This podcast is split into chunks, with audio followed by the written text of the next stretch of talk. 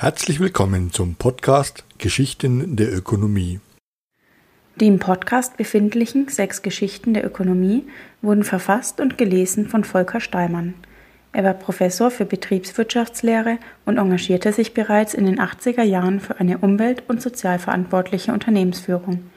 Die jetzt entstandenen literarischen Erzählungen handeln von Aus- und Aufbrüchen aus dem engen Gehäuse der herrschenden ökonomischen Theorie und Praxis. Sie bewegen sich zwischen Utopie und Realität. Die Namen der Personen sind frei erfunden.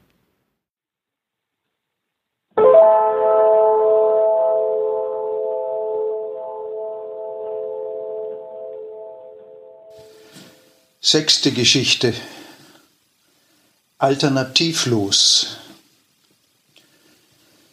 Darauf hatte Vanessa Hüpferling schon lange sehnsüchtig gewartet.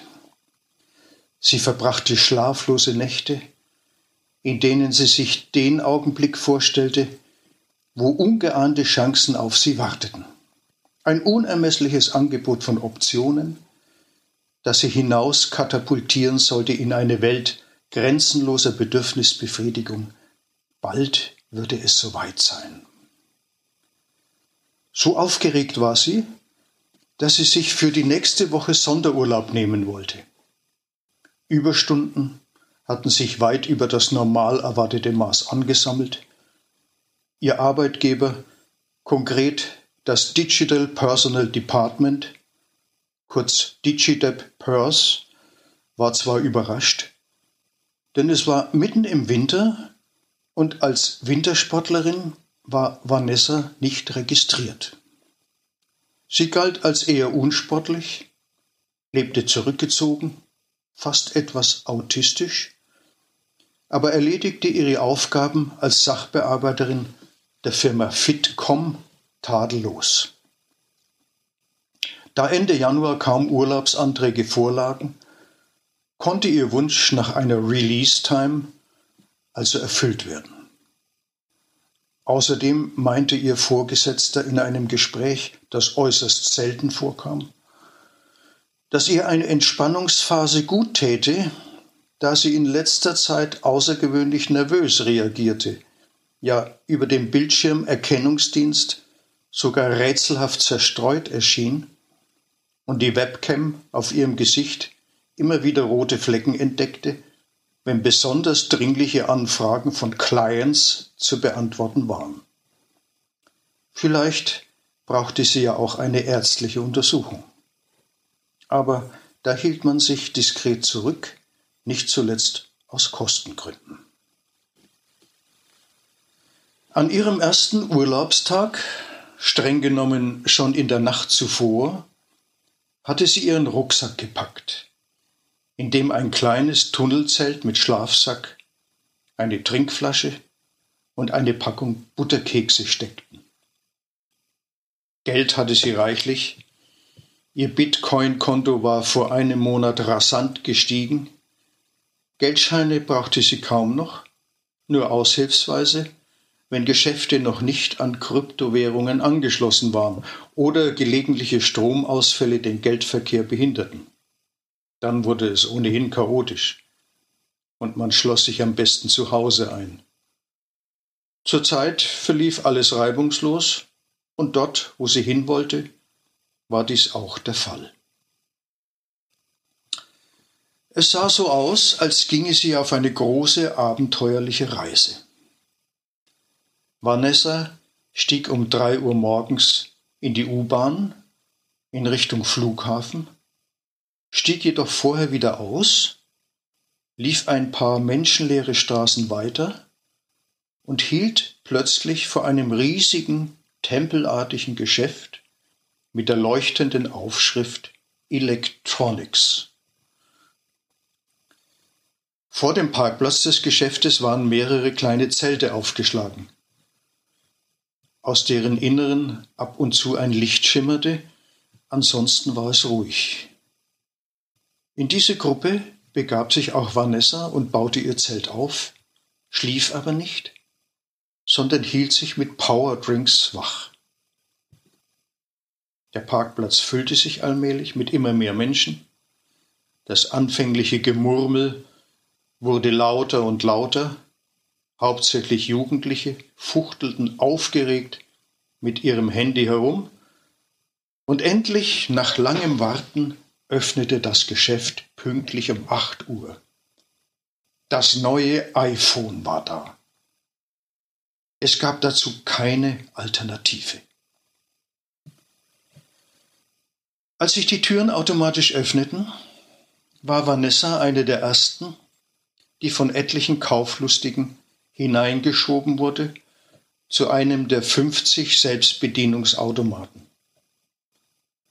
Nach Eingabe ihres Passworts und eines 30-stelligen Geheimcodes Sie war bereits Premium Regular Customer dieses Geschäftes, hatte sie sofort die Vertragsgebühr für zehn Jahre von 10.000 Euro ihrem Konto zu belasten.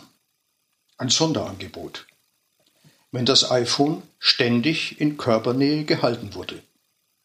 Spezielle Infrarotsensoren konnten dies kontrollieren.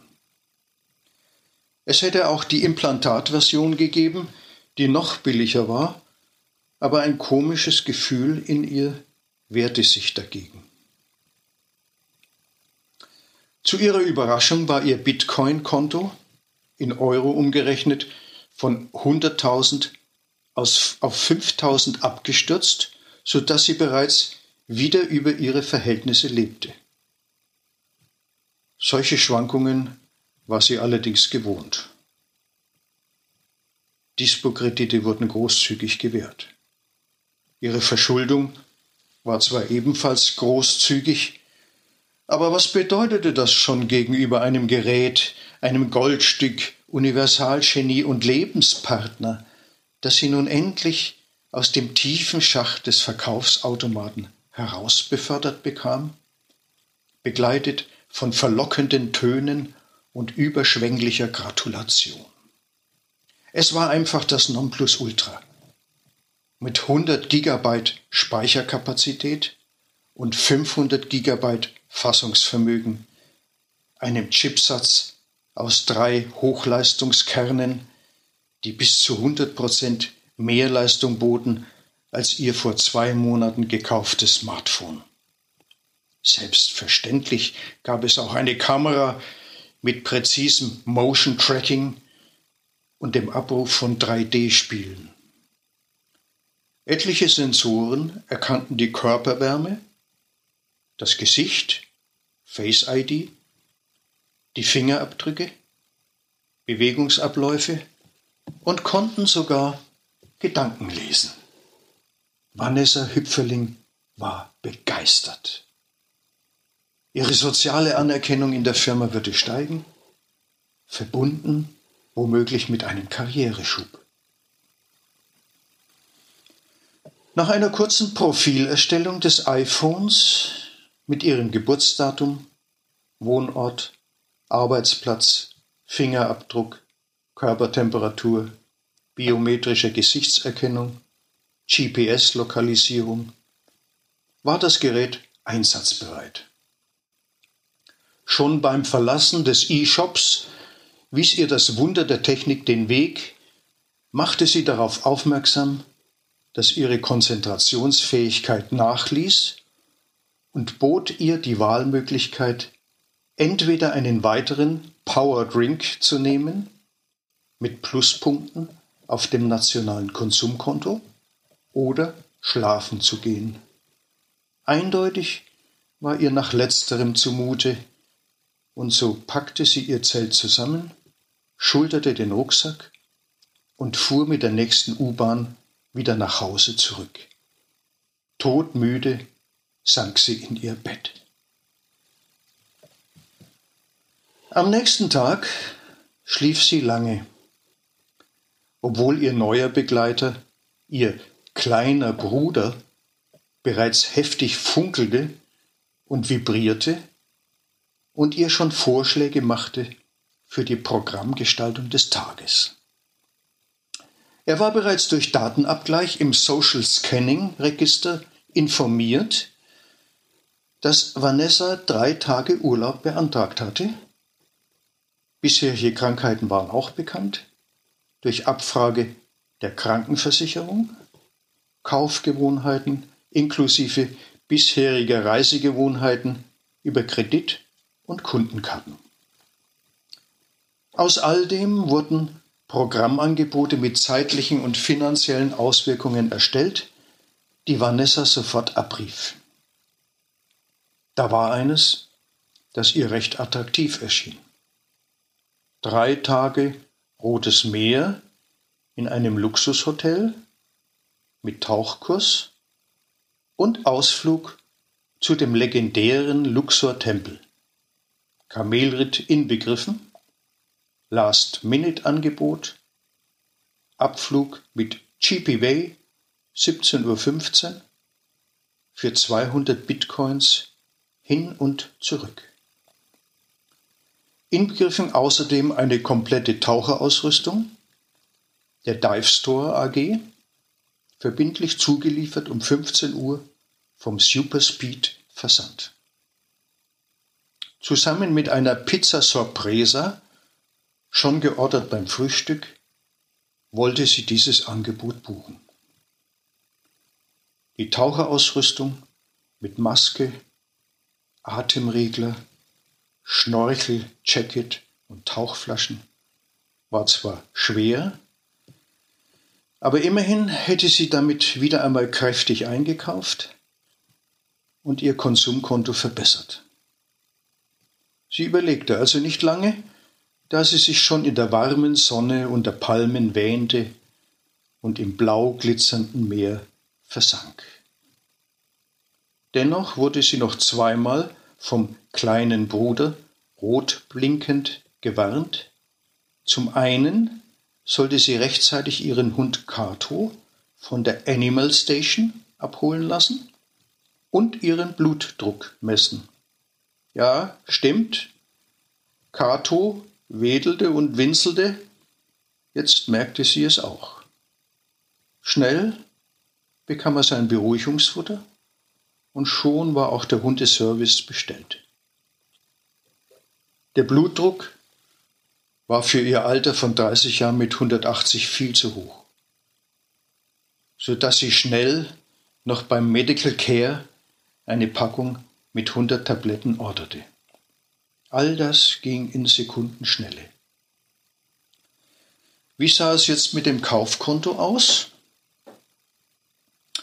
Die oberste Finanzbehörde des Staates wachte penibel darauf, dass zum Zwecke der Erhaltung des Apparats, so wurde es allgemein bezeichnet, tüchtig eingekauft wurde. Hier war sie im Rückstand schon seit zwei Wochen. Der kleine Bruder wies darauf hin, dass nach vier Wochen Erklärungen schuldig seien und selbst das gestern erworbene Handy die jetzt geplante Reise mit Taucherausrüstung, Pizza, Medikamenten und Hundeversorgung den konsumtiven Notstand Stufe 2, bei Stufe 1 war äußerster Alarm, nicht ausgleichen konnte.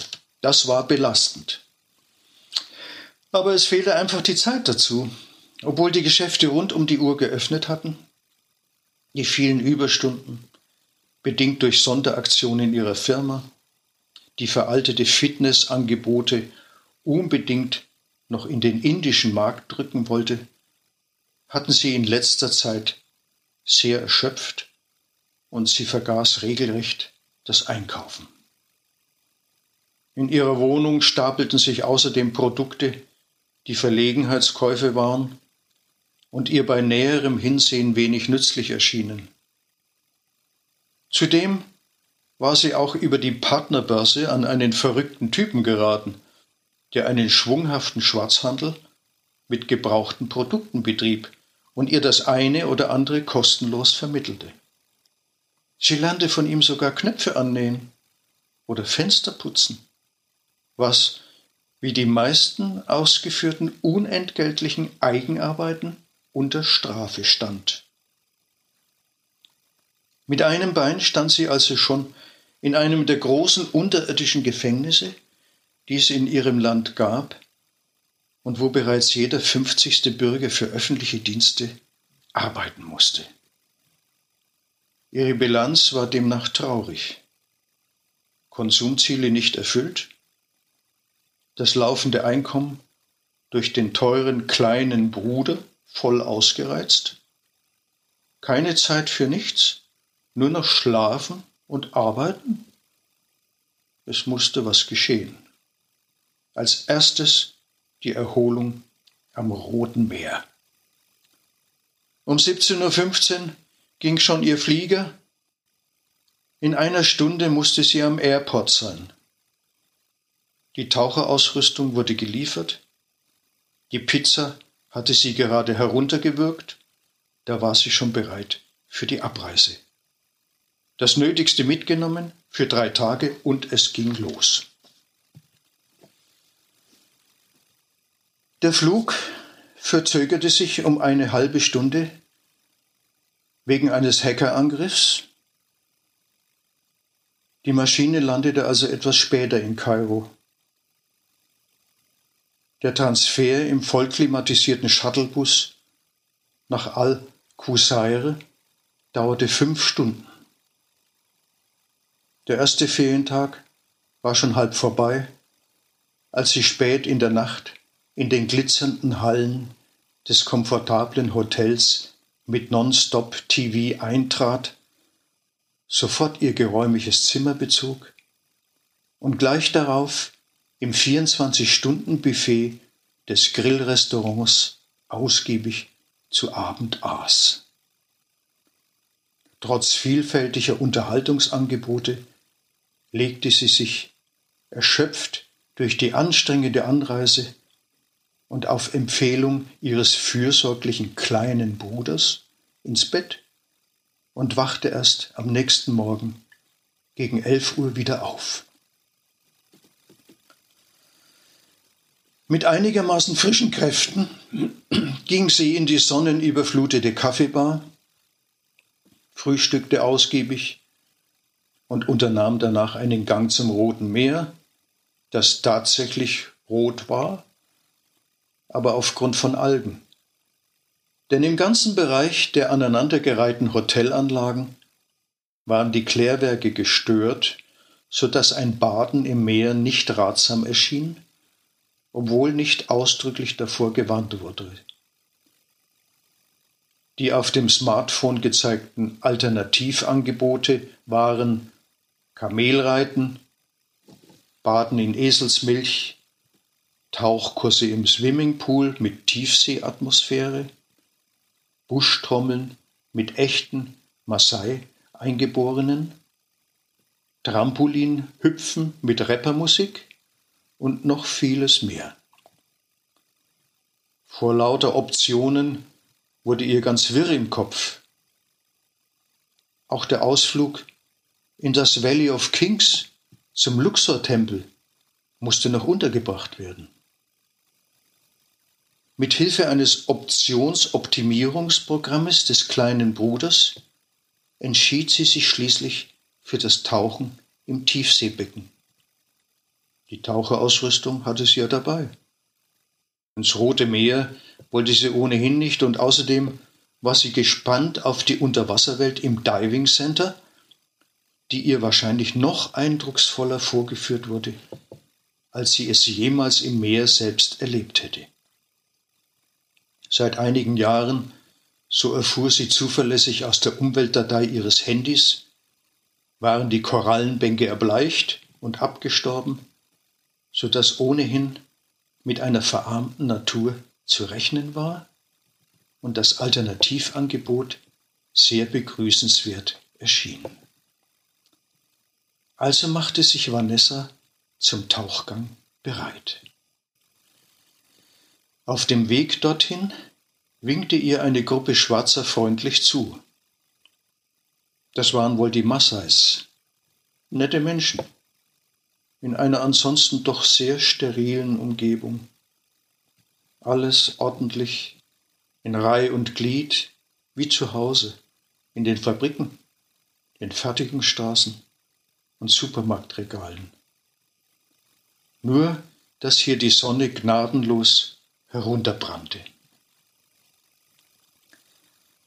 Ausgerüstet mit Sauerstoffflasche Neoprenanzug und Tauchermaske betrat sie das Diving Center, bekam eine kurze Einweisung, erhielt eine wasserdichte 3D-Brille und sprang mit voller Montur in das Tauchbecken hinein, das 100 Meter tief war, mit einem Durchmesser von sechs Metern.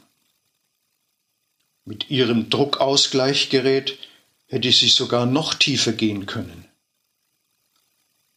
Die Unterwasserwelt wurde ihr fantastisch lebensecht mit Laserprojektion in Dolby-Qualität, mit Subwoofern und Surround-Lautsprechern präsentiert. Zackenbarsche, Fahnenfische in herrlichen Farben zogen vorbei. Sechs Kiemenhaie und Thunfische umkreisten sie neugierig, und sie konnte sie gefahrlos berühren sogar in das Maul greifen. Der berüchtigte Schnepperfisch, der durch kräftige Schwanzschläge mit seinem Stachel heftige Schmerzen verursachen kann, schwamm harmlos vorbei. Und ebenso harmlos waren die langen Tentakeln von Kompassquallen, die sie zu umschlingen schienen. Sie sank tiefer und tiefer ließ sich von schwimmenden Schildkröten tragen, hüllte sich in riesige Sardinenschwärme ein und erreichte schließlich, von funkelnden Tiefseefischen umringt, den künstlichen Meeresgrund. Dort lagen ein blankes Messer, zwei abgerissene Schnorchel, eine Schwimmflosse und ein noch gut verpackter Schokoriegel. Alles Gegenstände früherer Tauchgänge, dachte sie, und es holte sie kurzzeitig in die analoge Welt zurück, von der sie sich für etwa eine halbe Stunde durch digitale Animation aktiv entfernt hatte. Nun war es wieder Zeit aufzutauchen. Obwohl sie es vorschriftsmäßig, unterstützt durch eifriges Blinken ihres kleinen Bruders durchführte, fühlte sie sich nach einer Stunde am Beckenrand liegend schlapp und unwohl, und sie ließ sich auf wackeligen Beinen in ihr Zimmer begleiten, wo sie sofort in einen tiefen Schlaf versank. Bald fing sie an zu träumen, aber es waren keine schönen Träume, Sie tauchte nämlich erneut tief hinab, immer tiefer und tiefer, ihr Trommelfell schien fast zu platzen und landete am Grund des Meeres vor einer schweren Eisentüre, die sie mit Hilfe ihres Smartphones und eines Codes, den sie seltsamerweise wusste, öffnen konnte.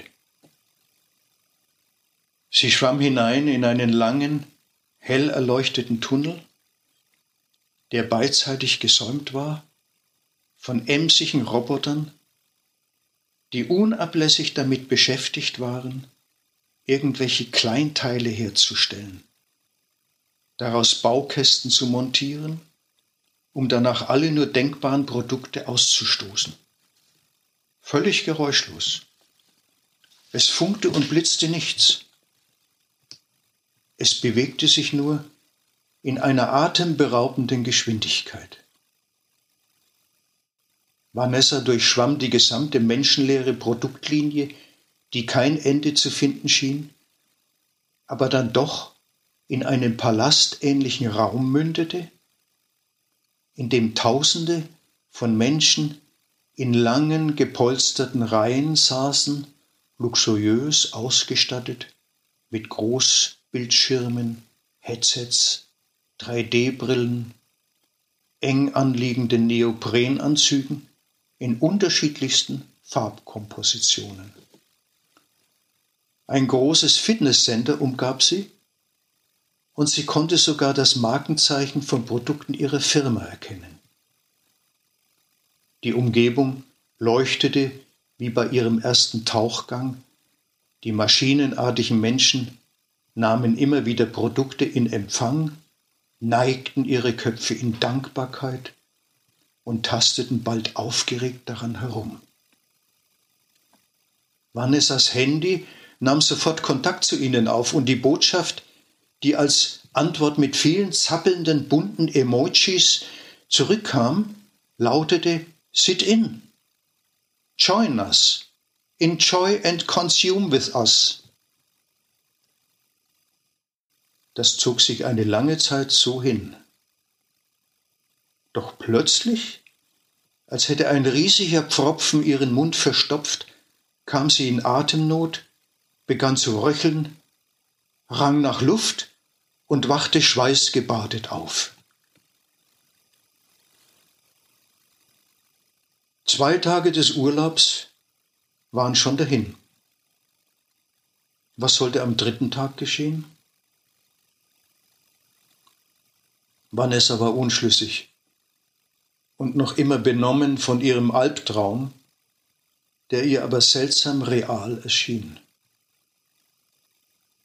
War das eigentlich noch ein Leben? Oder war ihr Leben nur mehr von Maschinen und technischem Equipment bestimmt? Wenn sie überlegte, war eigentlich jede Stunde, ja jede Minute von Fremdversorgung und Fremdenergie getriebener Technik beeinflusst. Gespräche von Mensch zu Mensch fanden kaum mehr statt. Die Natur mit ihren Pflanzen und Tieren spielte nur mehr eine untergeordnete Rolle, etwa als Hintergrundkulisse, anregendes Dekor, als Rohstofflieferant oder großer Abfallkübel. Lebendiges war in dieser Welt rar geworden. Gedanken verloren, krabbelte sie aus ihrem Bett, hielt ihren Kopf unter lauwarmes Wasser und schleppte sich unausgeschlafen und unendlich müde in den Frühstücksraum. Dort liefen bereits mehrere Großbildschirme. In einer abgeschiedenen Ecke saß eifrig palavernd die Gruppe Schwarzer, die sie schon bei ihrer Ankunft gesehen hatte. Angeblich vom Volksstamm der Tikuyu aus Kenia, die überaus fröhlich und ausgelassen den bevorstehenden Abschied aus der Hotelanlage feierten. Sie freuten sich auf ihr Zuhause. Mit ihrer kärglichen Bezahlung waren sie offenbar zufrieden und wollten nun ihre Heimreise in einem rostigen, mit alten Matratzen gepolsterten Lastwagen antreten. Da Vanessa der einzige Gast im Raum war, wurde sie sofort in die Gespräche einbezogen. Sie verstand allerdings kein Wort. Ihr Handy war dafür nicht präpariert.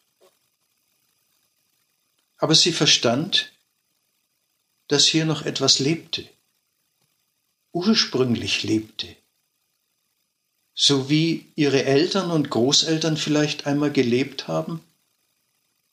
Und es kam ihr plötzlich eine Sehnsucht nach Freiheit auf, die sie in diesen Gesprächen ahnte von Freiräumen, die es in Afrika noch geben sollte, von maschinenfreien Zonen, wo Tiere, Haustiere und wilde Tiere noch frei herumliefen und wundersame Pflanzen wuchsen, wie zum Beispiel ein gefächerter Quellbaum, von dem man Wasser trinken konnte, wenn sie es recht verstand. Die Menschen strahlten eine Lebendigkeit aus, von der sie sich magisch angezogen fühlte.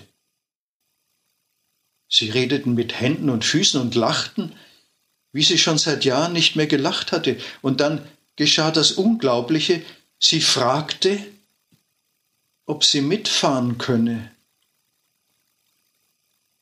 Es war ein Entschluss, der fast einer verzweifelten Flucht vor ihrer Heimreise gleichkam. Ein Ausweg aus einer ausweglosen Situation. Sie packte ihre Sachen, zerschlug mit einem marmornen Aschenbecher, den die Sphinx von Luxor krönte, ihr Handy, warf dieses in das Tauchbecken und bestieg den alten Lastwagen, der die Gruppe der Kenianer in ihre Heimat zurückbringen sollte. Die Fahrt würde sieben Tage ununterbrochen dauern. Vanessa genoss den Fahrtwind, den trockenen, sandigen Geruch der Wüste, den Geruch der Eukalyptusbäume, die beeindruckende Landschaft rechts und links der holprigen Straße und die immer noch fröhlich schaukelnde, plappernde Gesellschaft. Das starke Schütteln und Rütteln empfand sie wie den Versuch einer Wiederbelebung aus einem total erstarrten Zustand, in dem sich ihr Körper, ihre Sinnesorgane, ihre Gefühle und Bedürfnisse verloren hatten. In der Ferne sah sie wie eine Fata Morgana ein Dorf auftauchen, inmitten von üppigem Grün, Limonen und Mangobäumen und lautem Vogelgezwitscher.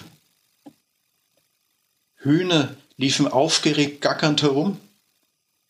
Ein Singsang kam aus den strohbedeckten Hütten. Rauch stieg empor. Es roch verlockend. Sie verspürte einen großen Appetit auf alles und war beglückt, und ihr Blut strömte wie neu durch ihre Adern. Dann schlief sie ein und wachte nie wieder auf.